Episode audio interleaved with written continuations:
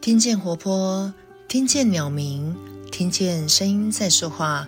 嗨，你今天过得好吗？我是李乐。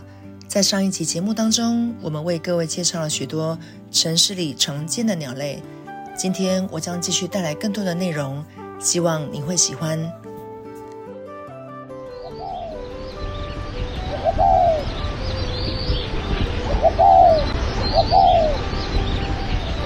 听过这个可爱的叫声吗？这是斑嘎，也就是斑鸠。在台湾，我们常见的斑鸠有三种：红鸠、金背鸠以及珠颈斑鸠。这三种斑鸠的外形都挺接近的，但是我们可以从颈部的斑纹来做一个基础的分辨。珠颈斑鸠的颈部地方有一圈黑底白色的小斑点，很像是围了一件小小的背心或者是项链。红鸠则是黑色颈环，没有白色斑点。那金背鸠是黑色跟灰色相间的条纹，在体型上也是金背鸠比较大，身体最长可以到达三十五公分。背部的羽毛是黑色，外圈是一层红褐色，像鳞片一样一层层覆盖，乍看之下很像金色，很漂亮。红鸠跟朱颈斑鸠的背部羽毛则非常的朴素。没有花纹，这三种斑鸠都非常适应都市的环境。在都市中的绿地，我们常常可以看到它们的踪影，安静又优雅的觅食。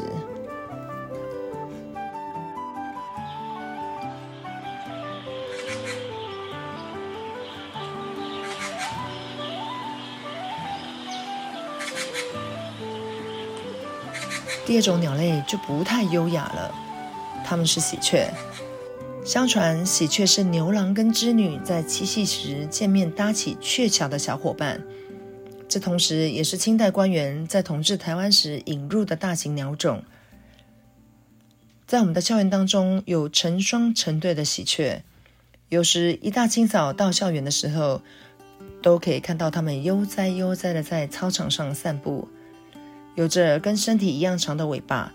喜鹊的尾巴加身体可达五十公分，全身有黑色、蓝色、白色强烈的对比颜色组成，外形十分抢眼，飞起来的时候很漂亮。不过吵起架来，嘎嘎嘎嘎的，就让人不敢领教了。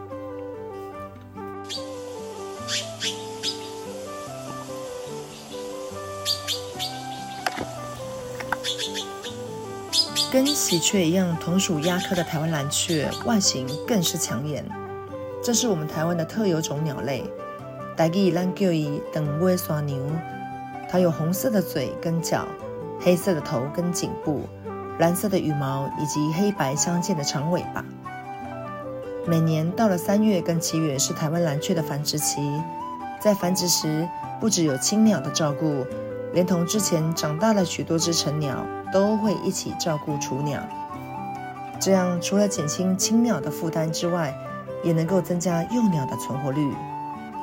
台湾蓝雀有一个非常特殊的护幼行为，成鸟常常会因为要保护幼鸟，只要有人路过或是靠近他们的鸟巢附近，就会被台湾蓝雀攻击。所以这一阵子，如果大家在经过树下时听到蓝雀的警示声音，请赶紧避开。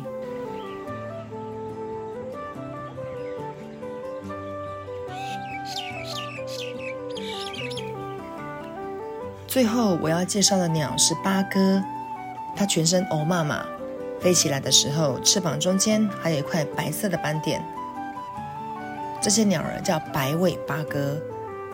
最近这几年，不管在乡村或者都市当中，我相信大家一定常常看到，无论是在高架桥，或者是马路旁，或者是在等待红绿灯的路口。抬起头来，我们就可以发现它们三五成群的在走路或者找食物。原来这一群不怕人的八哥是在四五十年前从国外引进到台湾作为宠物鸟的。但是因为它们聪明，它们聪明又会学人说话，所以在当时相当受到欢迎。不过后来的饲养风潮一过之后，这些八哥们就被弃养。或者是逃了出来，慢慢的适应台湾的生活环境。那你可能会好奇，台湾也有本土种八哥吗？有的，台湾的本土种称为冠八哥，冠是冠军的冠，在体型上比白尾八哥还要再大一点点，属于二级的保育鸟种。但是我们台湾冠八哥在繁衍及扩张族群的策略上，似乎没有白尾八哥跟另外一种外来种八哥加八哥来得厉害。在二零零九到二零二零年的台湾繁殖鸟大调查资料显示，台湾的本土冠八哥族群没有明显变化，但是外来种八哥数量却暴增。我用一句话让大家对这一句中文更有感觉：一百只八哥当中，来自原生地的爪哇、苏门答腊的白尾八哥有六十二只。来自原生地中亚、南亚的及中国的加八哥有三十一只，而台湾原生种的八哥只有五只。相形之下，外来种的八哥似乎更能融入我们台湾的生活环境。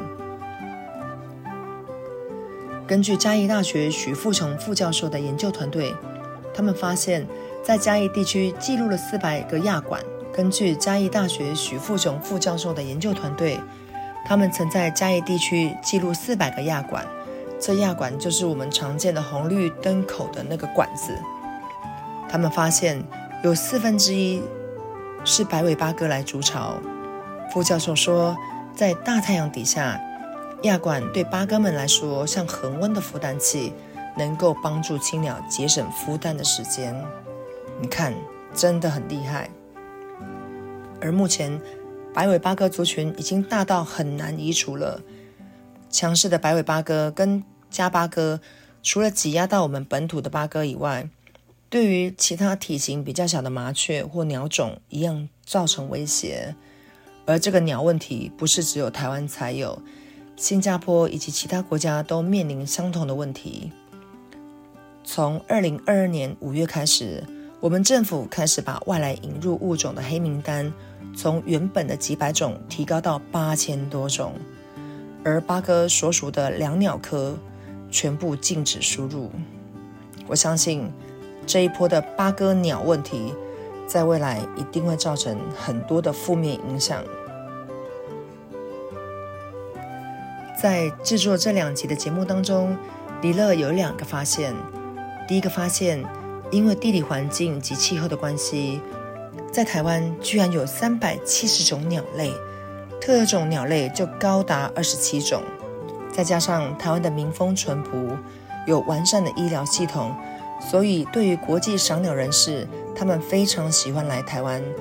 对他们来说，台湾是赏鸟天堂。相较之下，中国的面积是台湾的两百倍大。只有六十七种特有鸟，而邻近的日本面积是我们台湾的十几倍，却只有二十种；面积是台湾的三倍大的韩国，连一种都没有。所以以单位面积特有种鸟类密度来计算的话，台湾是亚洲第一。第二个发现，每当业者引进外来物种而被人为弃养之后，通常这些都会造成本土种及环境伤害。到底外来物种的生命跟保护本土种的基因环境，谁才重要？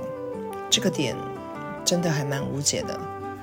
只希望政府立法，人民守法，不要弃养小动物，免得造成更多的伤害，以及后续我们必须花费更多的金钱及时间来处理。那今天的节目我们就到这里了，我们下回见，拜拜。我们是一群热爱声音的伙伴，每周三跟周日会为你带来特别的故事及分享。如果你喜欢我们的节目，请持续关注我们。我们下回见，拜拜。